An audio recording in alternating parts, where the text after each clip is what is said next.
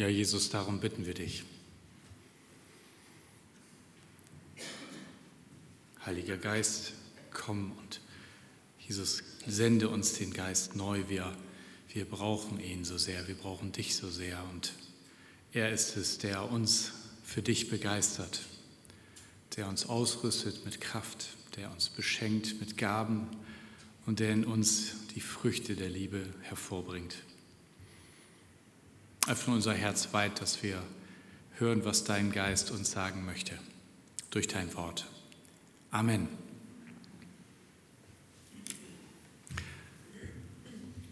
Ja, wir sind schon beim sechsten Brief unserer sieben Briefe-Reihe, siebenmal Post von Gott. Heute ist der sechste angekommen bei uns und wir haben schon so einige Briefe mit ganz unterschiedlichem Inhalt gehört. Wir sind ähm, auf der Karte jetzt schon bei der sechsten Stadt angekommen. Wenn wir auf die Karte schauen, dann haben wir angefangen bei Ephesus, bei Smyrna, bei Pergamon, bei Thyatira. Dann ging es nach Sardes und heute sind wir in Philadelphia. Liegt nicht in den USA, sondern in der heutigen Türkei. Das schon mal für den Erdkundeteil. Aber das, ähm, was Jesus den Gemeinden schreibt, das ist wirklich von Liebe geprägt. Und für die ersten Christen war die Offenbarung das Trostbuch.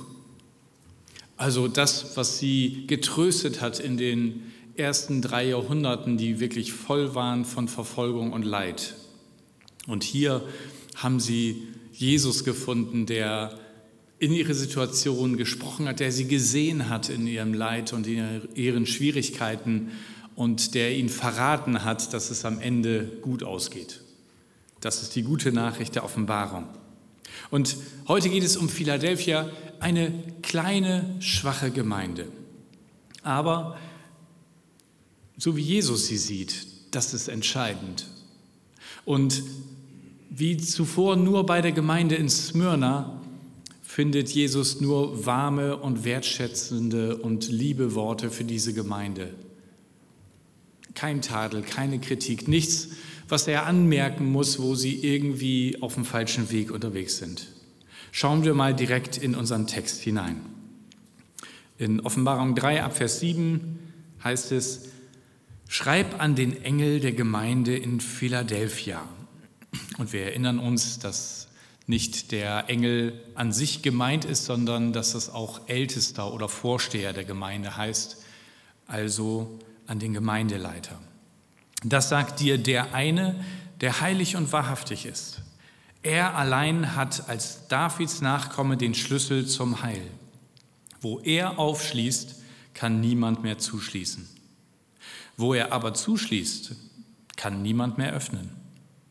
Ich weiß, was du getan und geleistet hast.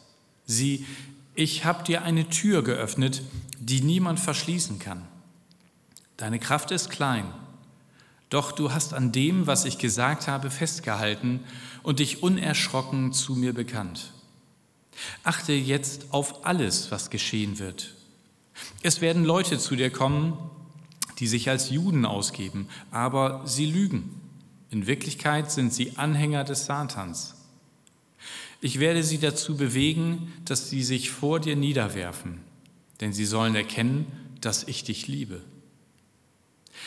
Du hast meine Aufforderungen befolgt, geduldig auszuhalten.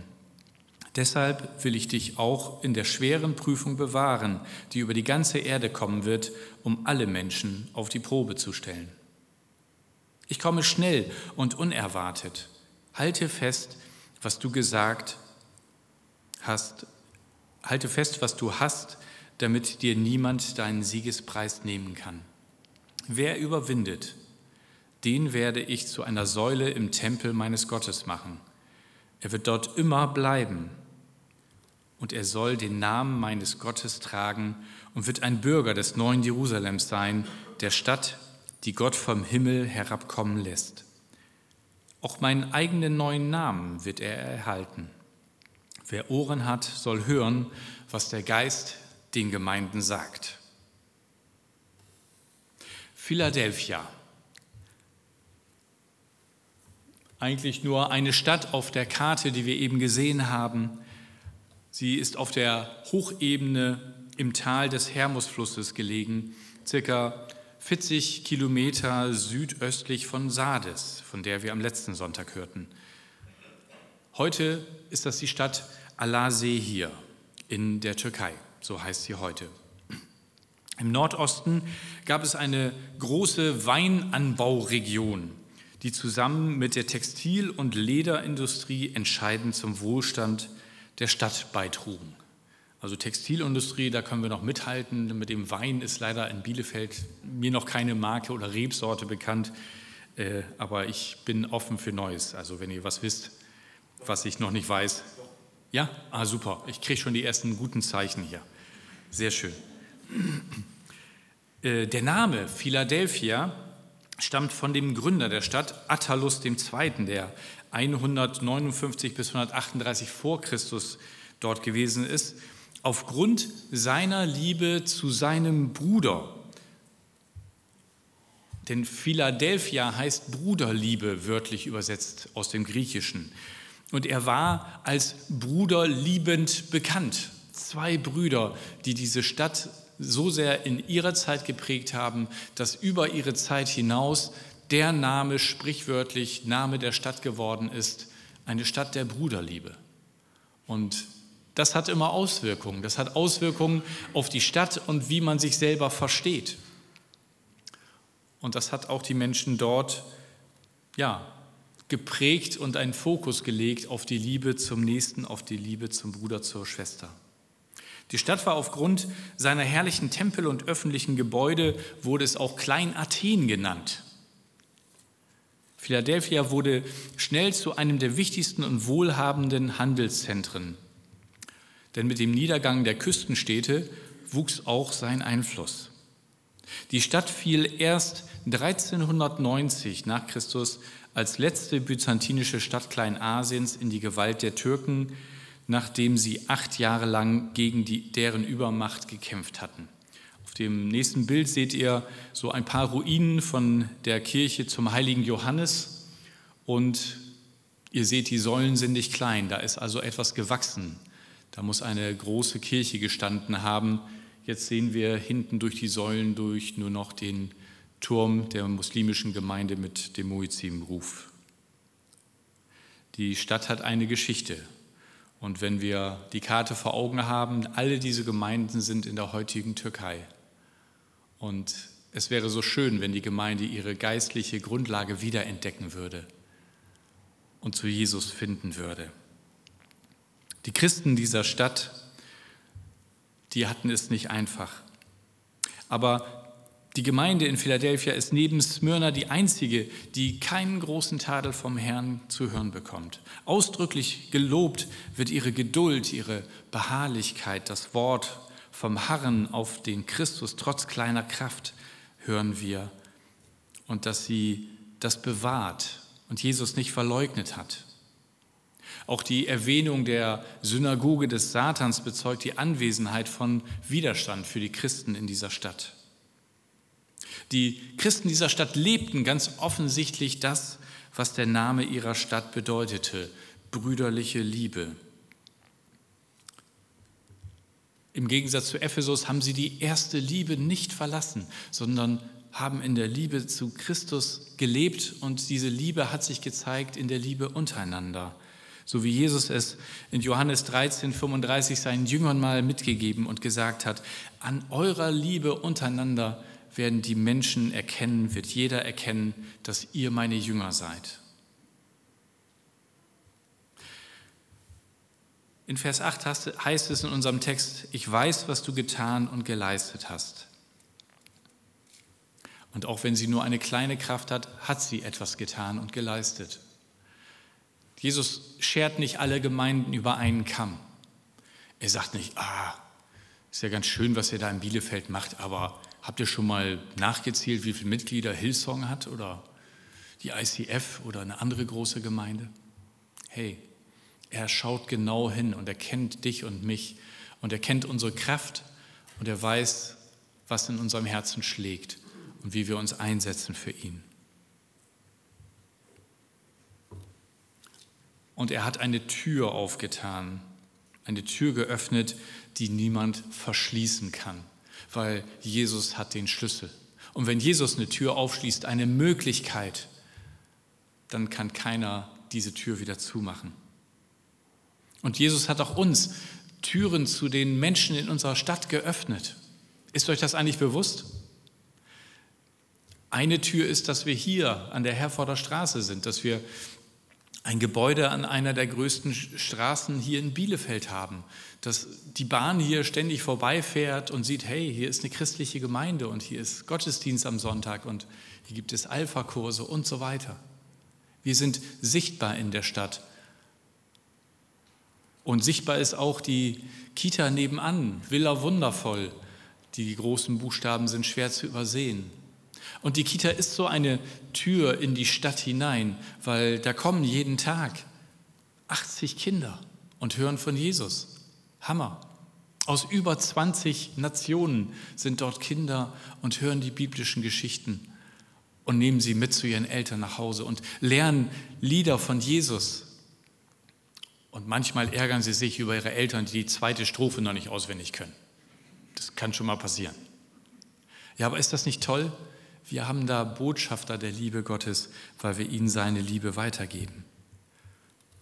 Aber wir haben viel mehr Türen auch in die Stadt. Das Kaffee umsonst, das es so lange schon gibt, wo Menschen, die sonst nicht in unsere oder in andere Gemeinden finden, kommen und nicht nur leckeren Kuchen und Kleidung bekommen, sondern auch die Liebe Gottes durch die Mitarbeiter und Geschichten von dem, der uns die Liebe ins Herz gelegt hat. Wir haben die Kleiderkammer, die auch da die Kleider weitergibt und unter der Woche und jetzt auch wieder geöffnet hat mit all den Hygieneregeln, die zu beachten sind, aber Menschen auf diese Weise hilft und die Liebe Gottes weitergibt.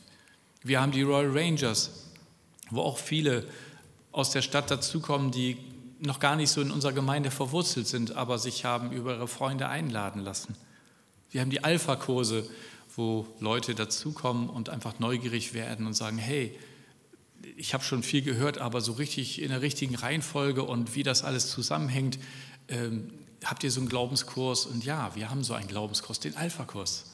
Da kann man das kennenlernen, da kann man ihn kennenlernen.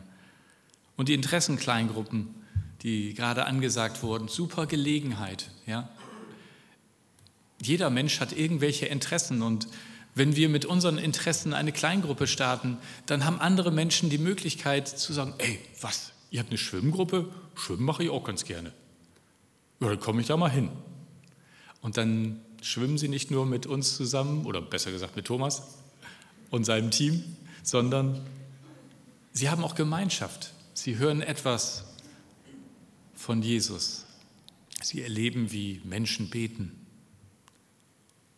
Und das kann so eine Tür für sie sein in diese Gemeinde und zu Jesus. Das ist genial, dass wir diese Möglichkeiten haben und dass Gott da immer wieder Begegnungen schenkt.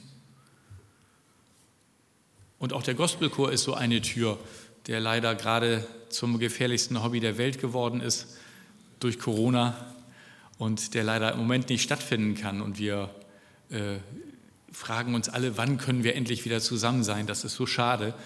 Aber so viele Leute sind schon über die Gospels und weil sie diese Art äh, Lieder und auch so zu singen lieben, in diese Gemeinde hineingekommen und haben dann mehr gehört und haben Jesus kennengelernt.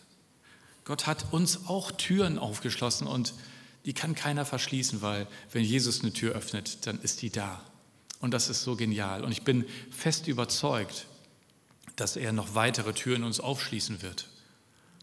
Und die Türen haben mit jedem Einzelnen von uns zu tun und mit den Gedanken, die er dir und mir ins Herz gibt. Wo ihr eine Idee habt, hey, könnten wir nicht das und das machen? Yeah, super Idee. Starte eine Kleingruppe und dann werden Leute dazukommen. Diese Möglichkeiten, diese Türen öffnet Gott uns, weil er möchte, dass die Menschen dieser Stadt von ihm hören, dass sie die beste aller Botschaften mitbekommen. Deine Kraft ist klein, heißt es in Vers 8. Und doch hast du an dem, was ich gesagt habe, festgehalten und dich unerschrocken zu mir bekannt. Das ist Gott überhaupt nicht so wichtig, wie groß unsere Kraft ist. Manchmal schauen wir auf das, ja, was kann ich schon leisten, was kann ich schon.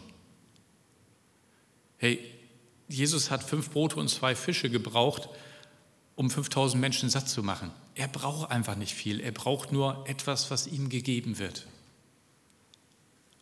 Und wenn du deine Zeit, wenn du deine Ideen, wenn du deine Kraft ihm gibst, du ahnst gar nicht, was er daraus machen kann. Guck nicht auf deine Kraft, guck auf seine Kraft. Paulus schreibt das so schön im 1. Korinther 1 ab Vers 26.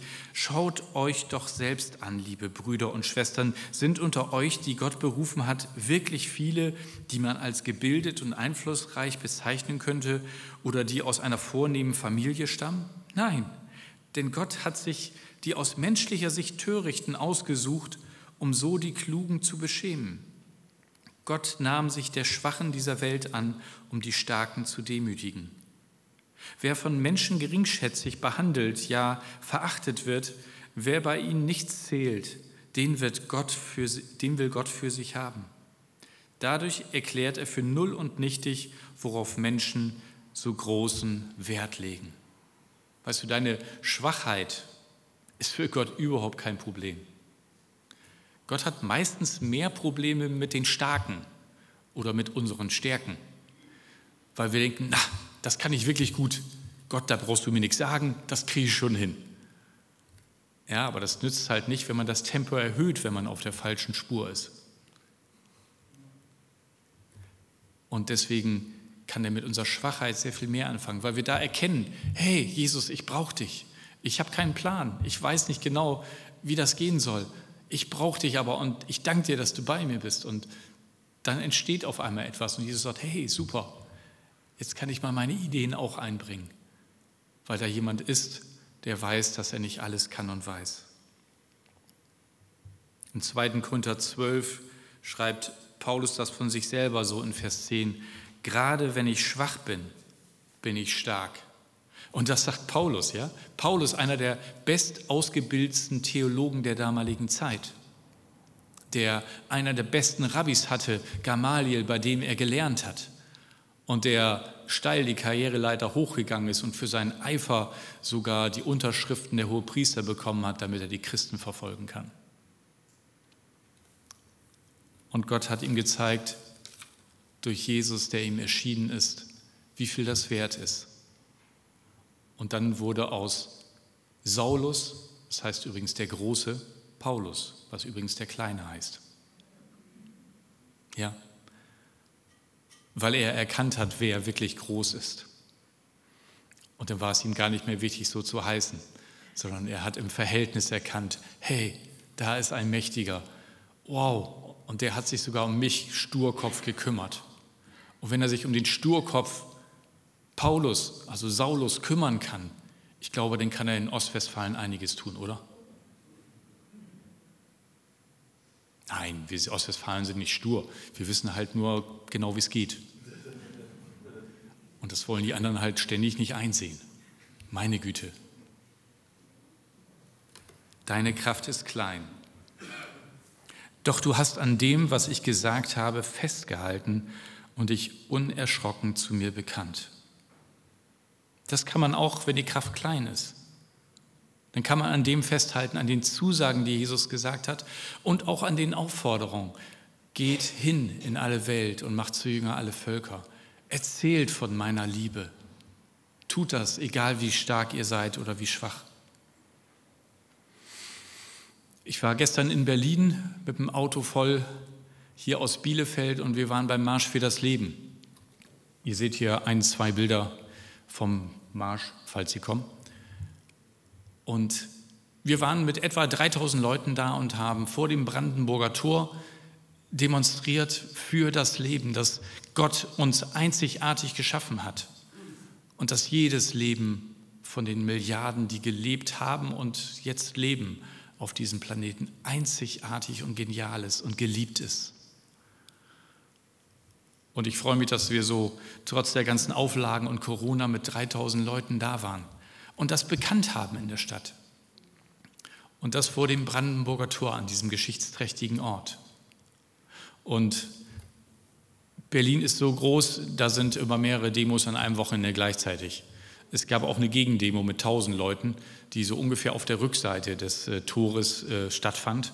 Und wir haben dann so ein bisschen die Sprüche, die dann mal wieder um die Ohren fliegen, auch mitbekommen. Ähm, ich muss sagen, die Gegendemonstranten, die so aus der linken, teilweise radikalen Szene kommen, sind sehr konservativ. Die haben immer die gleichen Sprüche. Vielleicht haben Sie das noch gar nicht gemerkt. Also so ein paar Sachen ist man dann schon gewohnt. Für manche, die das erste Mal dabei waren, ist das vielleicht ungewohnt gewesen, aber dann kommen so Sachen wie, hätte Maria abgetrieben, wärt ihr uns erspart geblieben. Interessanter Gedanke, ich habe den mal vor ein paar Jahren aufgenommen und habe mir selber so ein Plakat gemacht. Da stand dann drauf, hätte Maria abgetrieben, würden wir nicht Feinde lieben.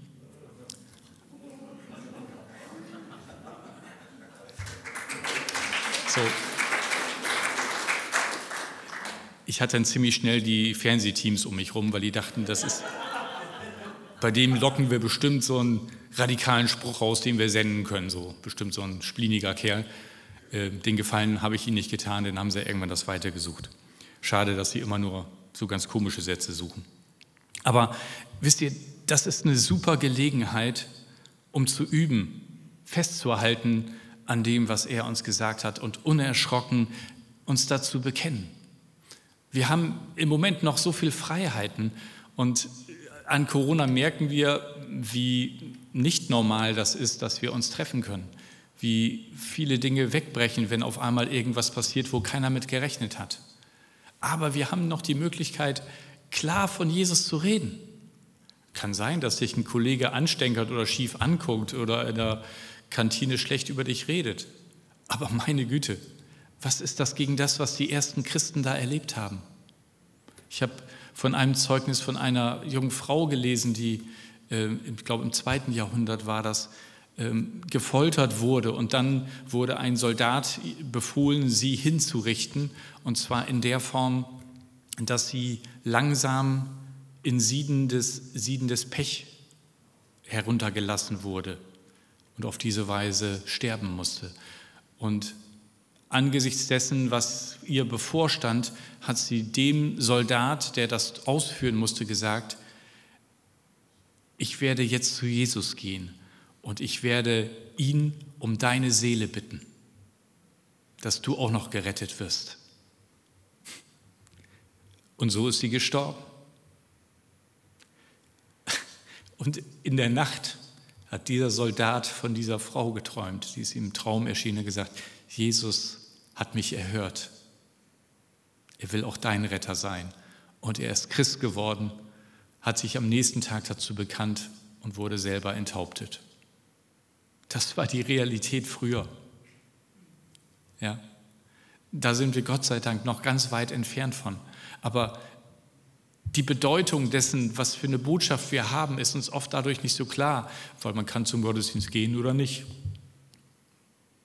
Und viele glauben nicht daran, also so. Ne? Ich habe es ja auch schon einmal versucht und die sind nicht gekommen.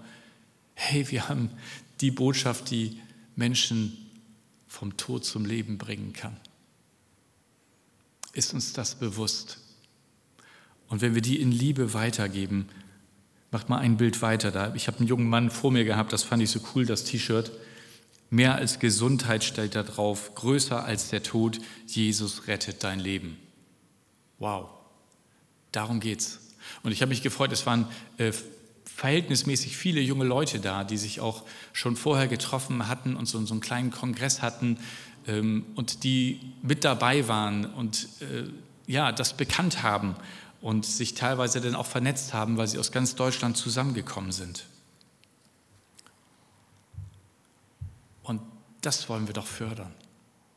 Dass wir merken, hey, auch wenn unsere Kraft klein ist, ja, was sind 3000 Leute in einer Millionenstadt wie Berlin? Ja, wir hatten 900 Polizisten, die uns beschützt hatten. Das war schon ein Hammer. Und wir sind auch noch nie so gut durchgekommen wie in diesem Jahr. Wir waren etwas zu früh sozusagen zurück und äh, der Gottesdienst konnte dann sehr pünktlich starten. Toll, dass es die Möglichkeit in Deutschland gibt und ähm, dass das dann auch so gut funktioniert. Aber egal wie klein unsere Kraft ist, das hat Auswirkungen. Und ich weiß, dass es an dem gestrigen Tag Begegnungen gegeben hat, wo Menschen sich vernetzt haben, wo sie voneinander gehört haben, wo junge Leute gemerkt haben, ey, wir sind gar nicht alleine. Das ist ein Thema, das uns unmittelbar angeht. Und wo sie gemerkt haben, das hat Auswirkungen für mein Leben. Und vielleicht, wenn ich jemand einlade, beim nächsten Jahr dabei zu sein, dann hat das noch Auswirkungen auf ein anderes Leben. Und auch die, die es gesehen und gehört haben, haben etwas von, dieser, von diesem Ja Gottes zu dem Leben eines jeden Menschen, egal ob er gesund, ob er krank, ob er eingeschränkt ist, ob er in irgendeiner Art und Weise eine Störung hat, die ja schon vor der Geburt sichtbar geworden ist oder Unfälle im Leben.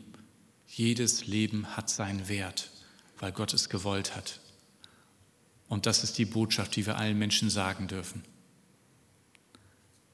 Wer überwindet, heißt es in Vers 12, den werde ich zu einer Säule im Tempel meines Gottes machen. Er wird dort immer bleiben und er soll den Namen meines Gottes tragen und wird ein Bürger des neuen Jerusalems sein, die Stadt, die Gott vom Himmel herabkommen lässt. Ich weiß nicht, ob wir in unserer heutigen Zeit noch verstehen, was für eine geniale Belohnung das ist. Säule im Tempel sein, ja super. Irgendwo gerade stehen und sich nicht bewegen dürfen. Ist ja jetzt nicht so der Hit. Wir wissen, dass wir der Tempel des Heiligen Geistes selber sein dürfen, dass Gott, der heilige Gott, in uns wohnen will. Und David war immer wieder in der Stiftshütte, weil er gar nicht mehr weg wollte, weil die Gegenwart Gottes so stark war, dass er nirgendwo anders sein wollte. Und die Säule, die ist immer da, wo Gott ist. Und die Säule wird mit identifiziert werden mit der Schönheit Gottes. Sie steht mit dafür, wer unser Gott ist, wie groß er ist. Und wir dürfen mit dazu beitragen, dass Gott geehrt wird und seine Schönheit angebetet wird. Wir dürfen Teil davon sein. Ist das nicht unglaublich? Wir kleine, schwache Menschen. Wir werden mit eingebaut werden, dass Gott sichtbar wird und dass seine Größe in irgendeiner Form unsere Augen erreicht. Und weißt du, die Frage ist, willst du so eine Säule im Tempel sein? Eine Säule trägt, das ist uns klar von der Statik. Willst du eine Säule im Tempel sein, der andere trägt, oder eher ein Querbalken, der getragen werden muss? Jesus hat gesagt, dass es darum geht, dass wir einander dienen. Und wir wissen von Paulus, einer trage des anderen Last, dann werdet ihr das Gesetz Christi erfüllen. Sind wir bereit, das zu tragen, was den anderen beschäftigt, für ihn zu beten, für ihn da zu sein? Oder müssen wir noch getragen werden? Manchmal wechselt das auch und wir sind auch nicht immer stark. Bist du bereit, auch dich tragen zu lassen, wenn du nicht mehr so stark bist? Bist du bereit, anderen zu erlauben, dich auch ein Stück zu tragen? Erzählst du von dem, was dir schwer ums Herz ist, dass andere mittragen können? Lege deine Sorgen nieder, haben wir vorhin gesungen. Bist du bereit, diese Sorgen hinzulegen, auch anderen zu zeigen, dass andere mittragen können? Wisst ihr, diese Gemeinde in Philadelphia ist klein und schwach. Aber ich lese Worte wie überwinden, dranbleiben, festhalten, geduldig sein. Das geht auch, wenn wir schwach und klein sind. Willst du Überwinder sein? Einer, der nicht locker lässt, der dranbleibt, der festhält an dem, was Jesus ihm gezeigt hat, der bereit ist und geduldig ist, auch wenn Jesus noch nicht heute Abend wiederkommt, wenn noch nicht alles vorbei ist. Und ich glaube, dass es total wichtig ist, dass wir da ein Ja zu finden und sagen, Herr, damit habe ich jetzt nicht gerechnet, das ist nicht ganz einfach für, mir, für mich, aber danke, dass du mir Kraft gibst zu tragen. Danke, dass ich wachsen darf. Und ich wünsche mir für dich und für mich, dass wir sagen, ja, ich will dabei sein. Ich will Teil dieser Gemeinde sein, die trägt, die geduldig ist, die überwindet. Ich will festhalten. Es ist die Gemeinde, von der nicht gesagt wurde, du hast meine erste Liebe verlassen, sondern die in dieser Liebe gelebt hat. In der Liebe zu Gott und in der Liebe zum Nächsten. Und darum wollen auch wir als Gemeinde, wir wollen Gott von Herzen lieben, der sein Leben für uns gegeben hat. Wir wollen einander lieben. Wir wollen die Menschen lieben und herlieben in unserer Gemeinde, die noch nicht hier sind. Wir wollen dafür unser Bestes geben, das, was wir an Kraft haben. Und wir wollen in dem allen eine Haltung bewahren, die von der Liebe Jesu geprägt ist und von der Geduld, vom Dranbleiben, vom Festhalten, vom Überwinden. Ich lade dich ein, jetzt am Schluss mit dem Gebet mitzubeten und deine kleine Kraft Jesus zu geben und sagen, komm du da hinein, gebrauche du mich, damit dein Reich kommt, ein Reich der Liebe und dein Wille hier geschieht. Ich möchte beten. Jesus, danke. Danke, dass du uns siehst und dass du so gut mit unserer Schwachheit umgehen kannst. Und dass du uns deine Stärke gibst und alles, was wir brauchen, wenn wir nur treu zu dir halten. Und Herr, ich bitte dich um Vergebung, wo ich das nicht verstanden habe und nur auf meine Kraft geschaut habe. Und ich bitte dich, dass du mit deiner Kraft in mein Leben hineinkommst Deine Kraft, das ist der Heilige Geist. Heiliger Geist, ich lade dich ein, neu in unsere Herzen zu kommen, in mein Herz zu kommen und zu begeistern für Jesus und stark zu machen in dir und in den Wegen zu gehen, die du vorbereitet hast. Danke, Jesus, dafür. Segne uns durch deinen Geist. Amen.